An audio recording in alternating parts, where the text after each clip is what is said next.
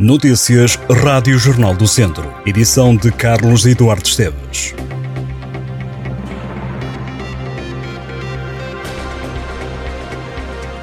Na cidade de Viseu, em média, acontecem quatro atropelamentos por mês. De janeiro a novembro deste ano, a PSP já registrou 41 atropelamentos. Dessas quatro dezenas, quase 70% aconteceram na passadeira.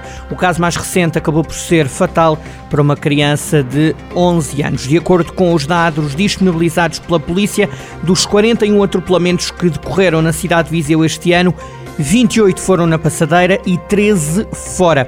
Ao todo, na área de atuação da PSP, registaram-se os primeiros 11 meses do ano 42 atropelamentos, 41 em Viseu e um na cidade de Lamego. O único registado até agora em Lamego aconteceu em Passadeira. No ano passado, de janeiro a dezembro, a PSP contabilizou 37 atropelamentos no distrito, 28 aconteceram na Passadeira, 9 fora da passagem reservada a peões.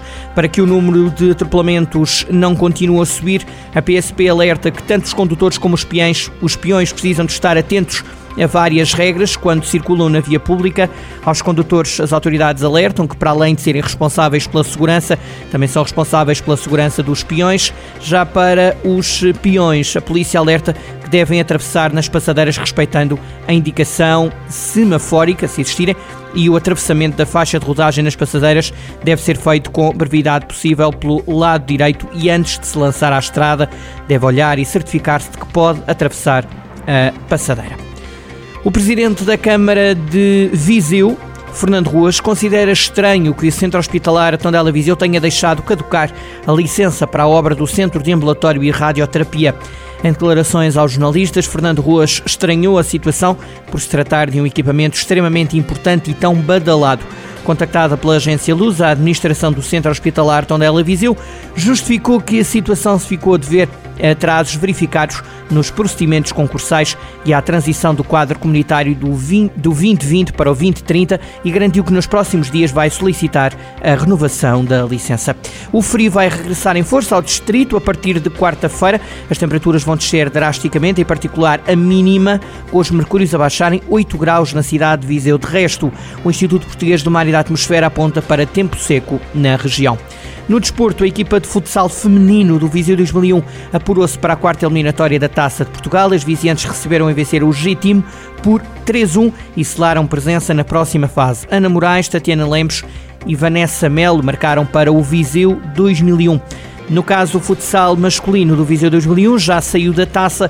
A equipa viziense era até agora a única do distrito a resistir. Perdeu frente ao Rilas de Tiros por 7-2. No handball feminino, a equipa da Academia de São Pedro do Sul ganhou ao Juvelis por 24-27 na jornada 10 da primeira divisão. A vantagem de 6 golos que tinha ao intervalo foi determinante para a equipa sampedrense vencer o jogo. A Academia de São Pedro do Sul está em quarto lugar da primeira divisão com 22 pontos em 9 jogos. Academia que à data é a segunda melhor defesa da primeira divisão de handball feminino. O Termas Hockey Clube voltou a ganhar na recepção ao Gulpilhares, um dos históricos do hockey em patins português. A equipa sampedrense venceu por 4-3 na jornada 11 da Zona Norte B da terceira divisão. Matt Becker bisou. O Termas contou ainda com os golos de Afonso Pereira e Gabriel Monteiro para conquistar 3 pontos. Esta vitória dá ao Termas Hockey Clube o quinto lugar no campeonato, com 21 pontos, menos 6 do que o líder Vila Boa do Bispo. O conjunto, treinado por Pedro Ferreira, volta a entrar em ação já no próximo fim de semana, frente ao Águias. O jogo é domingo, dia 17 de dezembro, às 5 da tarde, em Leiria.